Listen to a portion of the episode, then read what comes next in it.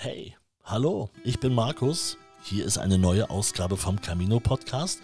Schön, dass du wieder mit dabei bist. Heute reden wir über ein Thema, das endlich mal besprochen werden muss. Denn klar, wann immer wir über den Jakobsweg reden, dann ist es meistens was Gutes. Wir schwärmen, wir mm, ja, beschreiben, wie schön, wie gut dieser Weg uns getan hat, wie landschaftlich schön der ist. Das ist schon manchmal fast ein bisschen romantisierend. Aber heute, heute reden wir mal Tacheles. Heute reden wir über das, über das wir auch mal reden müssen. Heute geht es nämlich um nichts als die Wahrheit. Es geht um die nervigsten Pilger auf dem Jakobsweg. Das Leben auf dem Jakobsweg. Hier im Camino Podcast mit Markus Poschlott. Und mit dabei ist auch wieder der Outdoor Verlag. Vielen Dank für die Unterstützung an der Stelle. Übrigens, äh, im Februar und März erscheinen viele Reiseführer über die Jakobswege in einer neuen Auflage. Das heißt, die werden überarbeitet. Also wenn du in diesem Jahr pilgern möchtest, dann gedulde dich noch etwas. Bald sind die brandaktuellen Ausgaben da und die sind auch wirklich brandaktuell. Ich hatte ja hier im Camino Podcast auch schon den Autor Raimund Joost zu Gast, der ja viele von diesen Reiseführern verfasst hat. Und er hat auch erzählt, wie oft er im Jahr wirklich immer unterwegs ist auf den Wegen, auf den Jakobswegen, um zu prüfen, ob die Angaben noch alle so stimmen, ob vielleicht ein paar neue Herbergen dazugekommen sind oder ob die alten, die vielleicht sehr gelobt wurden, auch in den Reiseführern, noch immer dem Standard dort entsprechen. Warten lohnt sich also. Wenn du diesem Podcast hier noch was Gutes tun möchtest, dann äh, empfehle ich dir, deinen neuen Reiseführer über den Link zu bestellen, den ich dir in die Beschreibung gepackt habe. Dann gibt es nämlich hier auch noch eine kleine Provision für den Podcast. Und von mir gibt es ein großes Dankeschön. So, jetzt kommen wir aber zum Thema. Wir reden über die nervigsten Pilger. Ich habe das vor ein paar Tagen auch mal bei Instagram einfach gefragt und sofort kamen die Geschichten rein von allen Seiten. Also jeder hat sie irgendwie schon mal erlebt. Wir sind natürlich unterwegs, wir genießen den Weg und wir haben natürlich, also so war es zumindest bei mir in all der Zeit, eigentlich fast nur gute Kontakte. Tolle Menschen, spannende Menschen, interessante Geschichten. So, wir sind ja alle auf dem gleichen Weg. Aber es gibt immer so ein paar, die tanzen dann doch aus der Reihe.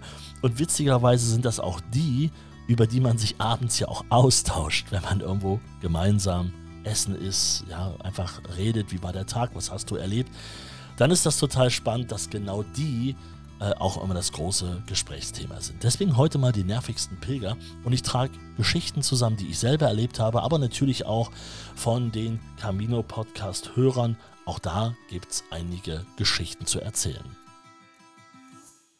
So, die Geschichte Nummer 1 kommt von Theresa. Die hat uns geschrieben, hat mir geschrieben. Und zwar, ähm, der, ihr nervigster Pilger ist David aus England. Eigentlich ganz nett, aber er redet ohne Punkt und Komma. Und er war sich sicher, dass er als einziger mein tiefstes Inneres erkannt hat. Das hat Theresa geschrieben. Ähm, und Nicole hat ein ähnliches Beispiel. Sie schreibt auch noch ganz kurz, Alfred, das war ihr nervigster Pilger, den sie erlebt hat. Der pilgerte nämlich nur, um anderen ungefragt Ratschläge zu geben. Ja, auch die Leute habe ich erlebt, auch die kenne ich.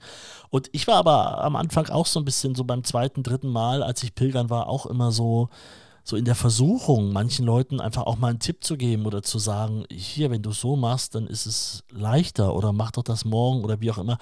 Äh, das, das ist mir meistens gelungen, da die Klappe zu halten, aber am Anfang auch nicht immer, muss ich ja auch ganz ehrlich sein. Aber ich hoffe, es ist nie so nervig rübergekommen. Ähm, Kevin schreibt zum Beispiel auch, es gibt immer den einen Pilger, der seine Musik laut hört und das nicht mal über Kopfhörer. Ja, auch das kenne ich. Oder lautes Telefonieren im Schlafsaal ist auch sowas. Auf Lautsprecher dass es alle hören und wenn es dann auch eine fremde Sprache ist, noch mal schwieriger.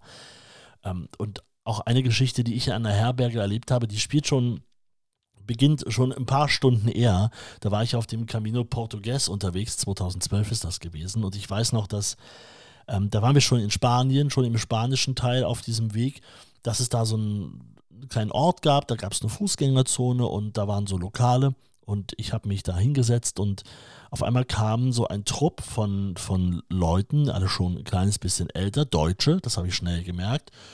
Naja, und die haben sich so ein, zwei Bierchen bestellt und dann haben sie angefangen zu singen. Ähm, das fand ich jetzt nicht erstmal so schlimm. Ähm, bildet ja auch eine Gemeinschaft, ist ja auch wichtig. Es waren dann immer, immer mehr deutsche Volkslieder. Es wurde irgendwann hoch auf dem gelben Wagen und das Wandern ist des Müllers Lust. Und ich weiß nicht, ob das ein Chor war. Es kann natürlich sein, aber irgendwie weiß ich nicht. Äh, weiß ich nicht. Irgendwie saß ich da und habe ein bisschen gedacht, äh, ob jetzt hier diese Fußgängerzone in Spanien dafür so richtig gedacht ist, ich weiß nicht. Das war mir irgendwie unangenehm. Ich sag mal so, ich habe an diesem Tag mein absolut schreckliches, schlechtes Spanisch, das ich spreche, so nach vorne gekehrt bei jeder Bestellung, weil ich saß ja nur ein, zwei Tische entfernt von denen, weil ich einfach auch nicht wollte, dass die merken, ach, da ist ja noch ein Deutscher, den können wir dann mal fragen, ob er sich zu uns setzt oder so. Ich wollte das wirklich vermeiden. Das war mir irgendwie unangenehm. Und die Geschichte geht ja noch weiter, denn ähm, ich sag mal so, die hatten eine gute Zeit dort in, in ihrem Lokal, haben dort ähm, schön ihr, ihr Leben und auf den Camino angestoßen, vollkommen richtig gemacht, aber irgendwann mussten sie mal in die Herberge. Und das war relativ spät. Also, das war zudem noch eine Herberge, in dem es in dem Schlafsaal einen Lichtschalter gab, der sich nur einschalten ließ. Dann startete sozusagen wie eine, eine Zeitschaltuhr und nach fünf Minuten ging das Licht wieder von alleine aus. So. Das war die Sache. Die kamen nun, das waren so, weiß ich nicht, sieben, acht Leute, ähm, kamen dann also etwas später in die Herberge. Ich würde mal so locker sagen, es ging schon auf jeden Fall auf 22 Uhr zu. Und ähm, natürlich, ist das klar, was passiert. Die kommen rein, ihre Betten waren zwar relativ am Anfang von der Tür, übrigens genau gegenüber von meinem natürlich, aber es war auch so, dass sie reingekommen sind, der Rest hat wirklich schon geschlafen, auch ich war eigentlich schon so am, am Wegnicken, auf einmal hörte ich das Gegackere vor der Tür und das Gelächter und dann kamen die natürlich rein und was haben sie gemacht? Sie haben natürlich das Licht angemacht. Sagen dann so, ach Mist, Mist, wollten wir ja nicht, aber bekommen es dann natürlich nicht wieder aus. Und dann entsteht schon mal so eine Hektik, abgesehen davon, dass der Saal einfach mal komplett wieder hell war. Nun gut, passiert, war ja nicht böse gemeint. Dann ging es weiter mit diesem, mit diesem lauten Flüstern. Ja, dieses Erika, Erika, Erika, hast du den Wecker für morgen gestellt? Ja, 5.30 Uhr. Ja, wunderbar. Gerhard, Gerhard, hast du meinen Beutel? Dann ging das, dieses, dieses Rascheln mit den Tüten wieder los, das man auch kennt. Also alles so an und, an und für sich erstmal wirklich Lappalien. Aber wir wissen, wie es ist, wenn man in so einer Situation ist und man will eigentlich schlafen, man ist kaputt vom Tag. Eventuell waren auch schon so ein paar wirklich schon ähm, in ihrer ersten Tiefschlafphase. Unfassbar nervig. Dann wurde es Nacht über dem Camino Portugues und um 5.30 Uhr bimmelten auf einmal fünf Wecker.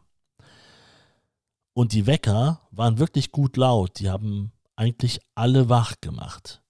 Bis auf die Leute, die sie gestellt haben. Denn die hatten offenbar die Oropax also so tief im Anschlag drinne, dass sie die einfach nicht gehört haben. Sodass wir dann aufgestanden sind, also alle anderen Pilger, und haben dann wirklich die, diese Leute da wach gemacht und gesagt, hier, euer Wecker klingelt, ihr, ihr müsst irgendwie raus.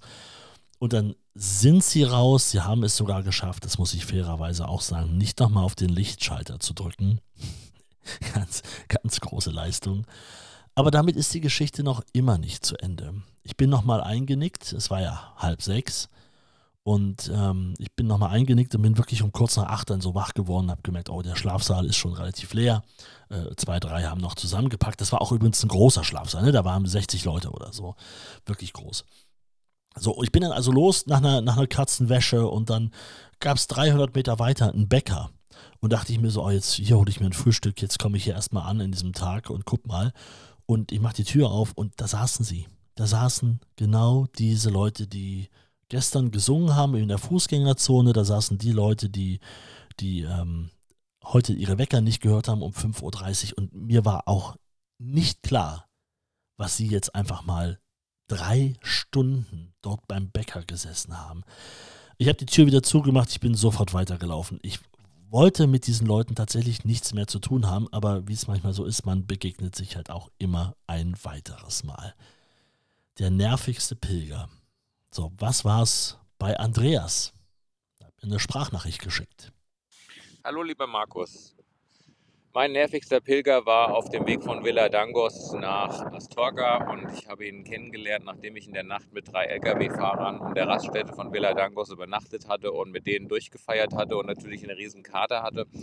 Und am nächsten Morgen wollte ich eigentlich nur meine Ruhe haben und habe dann den nervigsten Pilger kennengelernt, ein älterer Mann aus Duisburg, der seine Sonnenbrille vergessen hatte und mir dies über Stunden erklärt hat und nicht wusste, was er machen sollte. Und es war einfach nur nervig weil ich mir gedacht habe, mein Gott, lass doch die Sonnenbrille sein, wo sie ist oder lauf wieder zurück. Und er war sich nicht sicher und das war der ganze Tagesinhalt bis Orbigo. Und ich war froh, als er dann dort geblieben ist und ich weiterlaufen konnte. Also, das war meine Geschichte. Viel Spaß beim Podcast. Bis die Tage. Tschüss. Ich danke dir recht herzlich. Ja, das kann ich auch gut nachvollziehen. Klar, in so einem Moment, wenn man eh schon nicht so sonderlich gut drauf ist, dann noch jemand, der über sowas Belangloses spricht, scheinbar Belangloses zumindest. Hm. Ähm, mein nächster nerviger Pilger, ich habe einige erlebt in meiner kleinen ähm, Camino-Karriere, ähm, spielt ähm, auf dem Camino Frances in einer Herberge. Äh, das ja, war erstmal soweit ganz normal, außer dass es auch dort so kleine Schlafräume wie Kabinen gab, die nach oben offen waren. Das heißt, man hatte zwar so eine Art Tür, die man hinter sich zugemacht hat und dann haben da halt so drei, vier Leute irgendwie geschlafen, so pro Abteil, wie in so einem Zug, kann man es vielleicht vergleichen. Aber nach oben war es auf, sodass also folgende Situation sich ergeben hat. Es war ähm, weit nach 22 Uhr, also ich bin wirklich äh, spät ins, ins, ins Zimmer, ins Bett gegangen, da war es schon um 10 und dann war ich schon am Einschlafen und auf einmal höre ich Folgendes. Und das muss ich nachmachen und ich bitte, ähm, bitte um Verständnis für alle, die mich jetzt in Baden-Württemberg hören oder des Schwäbischen etwas mehr mächtig sind als ich. Ich kann es nur so versuchen wiederzugeben, wie es der eine Herr dann gemacht hat. Also, Situation, Schlafsaal, alle schlafen oder die meisten und auf einmal hört man Folgendes. Hallo? Ja, hallo? Ha hallo, Herr. Ja, hallo, Herr Ministerialrat, sind Sie es? Ja, ich grüße Sie, hier ist der Hugo. Ja, Herr Ministerialrat, das ist ja toll, dass ich Sie. Was? Ja, das ist ja toll, dass ich Sie jetzt auch erreiche. Ja, wunderbar. Herr Ministerialrat, ich wollte Ihnen nur rasch zum Geburtstag gratulieren. Ja, natürlich, da denke ich, selbstverständlich. Hajo, da wünsche ich, da wünsche ich, bitte? Ja? Ja, da, genau. Ja, da, hab Sie gehört, ich bin auf dem Jakobsweg ja, mit dem Michi, genau. Ja, nein, nein, wir laufen, wir sind jetzt hier, das ist nicht mehr weit bis Santiago, wir nehmen aber morgen einen Zug. Ich sage mal, der Weg ist ja das Ziel, nicht wahr, Herr Ministerialrat? Ja, das machen wir so. Ja, wunderbar. Herr, ich wünsche Ihnen alles Gute für, bleiben Sie gesund, Herr, Herr Ministerialrat. Ja, Ihnen auch? Ja, ade, ade, machen Sie es gut. Und das war jetzt auch nicht übertrieben, das war jetzt auch nicht länger gemacht oder sonst irgendwie. Er hat sich ja nicht mal die Mühe gemacht, aus seinem Schlaf, von seinem Schlafgemach mal ein paar Schritte rauszugehen vor die Tür oder wenigstens nach unten, dass man irgendwie so ein bisschen, also man kann ja immer einen geschützteren Raum finden und wenn einem das wichtig ist, jemand zum Geburtstag gratulieren und es geht halt erst so spät abends, kann man das ja vielleicht irgendwie verstehen, aber was sollte das denn bitte schön? Also es wurden auch sofort Leute wach und alle, das habe ich auch mitbekommen, haben dann auch drüber geredet und diskutiert und ich habe Blicke gesehen von meinen, die bei mir da im Abteil geschlafen haben und die dachten, hat er es noch? Also ganz im Ernst und die haben es nicht verstanden. Ich habe es dann versucht zu übersetzen, aber da ging es schon los. Ministerialrat, was ist denn eigentlich? Also was zur Hölle ist ein Ministerialrat? Gibt es das heute eigentlich noch? Was ist ein Ministerialrat? Also, ein Ministerialrat ist in Deutschland eine Amtsbezeichnung für Beamte des höheren Dienstes in einem Ministerium Aha. oder in einer obersten Bundesbehörde. Okay. Ein leitender Ministerialrat hat eine ausgeprägte Führungsfunktion. Meist sind Ministerialräte als Referatsleiter tätig. Sie haben damit die Zuständigkeit für ein bestimmtes Fachgebiet und leiten die Organisationseinheit eines Ministeriums unterhalb der Abteilungsebene. So, so. In der Regel leiten sie damit Gruppen von Personen.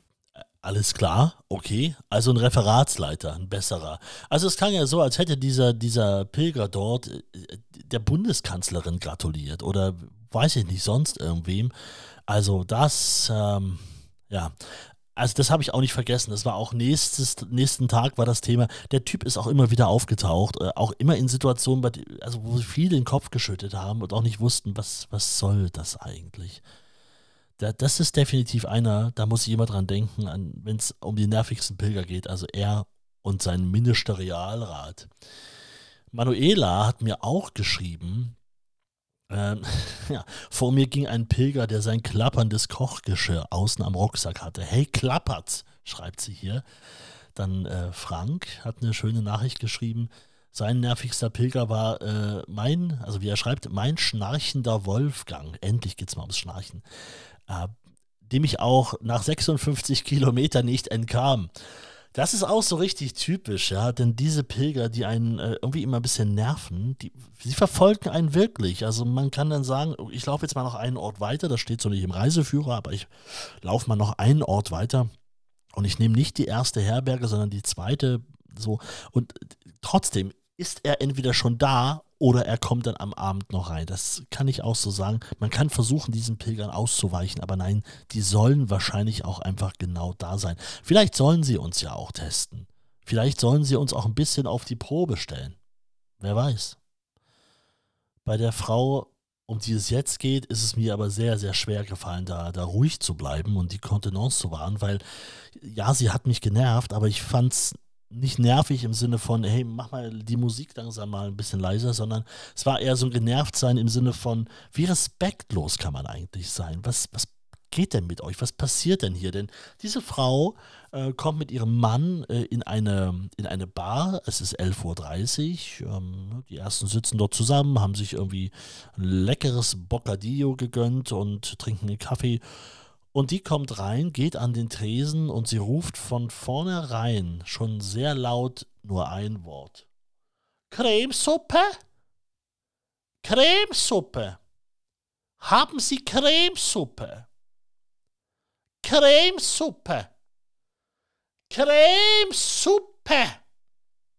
Sie hat es also wirklich x-fach wiederholt und die Frau hinter dem Tresen, sie hat halt kein Deutsch gesprochen, muss sie auch nicht. Sie ist in Spanien. Andersrum wird ein Schuh draus. Eigentlich müsste man der älteren Dame mal einen Vorwurf machen, dass sie es in ihren 70 Lebensjahren irgendwie nicht gebacken bekommen hat, zumindest mal so ein paar Worte einer anderen Sprache zu lernen. Also diese Selbstverständlichkeit, dahin zu kommen, in einem anderen Land zu Gast zu sein und dann auch noch, also so als wäre das das Normalste von der Welt, dass sie jetzt hier bitte alle, alle Deutsch können. Cremesuppe, Cremesuppe hat noch gefehlt, dass sie es buchstabiert. Creme Suppe. Sie hat es wirklich oft gesagt, sie wurde dabei auch immer lauter. Und irgendwann ist was sehr Seltsames passiert, denn die, die Dame auf der anderen Seite am Tresen, sprich die spanische Bedienung, hat auf einmal genickt und ging also zurück und nach ein paar Minuten stand da eine Cremesuppe tatsächlich auf dem Tisch. Also das war auch noch sehr skurril, weil ich auch dachte, was ist denn jetzt? Also warum, warum wird sie jetzt noch wirklich belohnt und bekommt tatsächlich ihre Cremesuppe? Was ist das denn? Und dann saß sie mir so gegenüber mit ihrem Mann und sie, sie, beide haben halt auch überhaupt nicht gesprochen beim Essen. Sie haben dort einfach nur gesessen, ihre Suppe gegessen. Der Mann ist direkt nach dem Essen eingeschlafen und saß so am Tisch und der Kopf nickte immer so nach vorne. Es war ein seltsames, es war ein sehr skurriles Bild, aber sie ist definitiv, wenn ich einen Platz vergeben müsste, wäre sie mein Platz eins von den nervigsten Pilgern, die ich unterwegs erlebt habe, obwohl der Ministerialrat auch schon also hart kämpft um den, um den ersten Platz. Ja, obwohl, da gibt es vielleicht noch einen Pilger, der zu den nervigsten überhaupt gehört. Und dieser eine Pilger, der bin ich wahrscheinlich selber. Für alle anderen, die sich daran stören, dass ich schnarche, für alle anderen, die sich daran stören, dass ich gerne mal lache, vielleicht auch hier und da mal ein bisschen lauter, dass es auch mal ein Lachflash gibt, der ein bisschen anhält und ja, manchmal ist der auch im Schlafsaal passiert. Auch das wird andere wiederum genervt haben. Oder dass ich vielleicht einmal zu oft am Handy hing und nicht immer den Gesprächen am Tisch so aktiv gefolgt bin. Und vielleicht denken andere auch, Gott, er ist aber nervig, weil ich vielleicht die Begeisterung nicht immer so teilen konnte an vielen Tagen oder auch einfach keine Lust auf Gesellschaft hatte. Genau dann war ich nämlich der nervigste Pilger auf dem Jakobsweg. Pilgern auf dem Jakobsweg. Dein Camino-Podcast mit Markus Poschlott.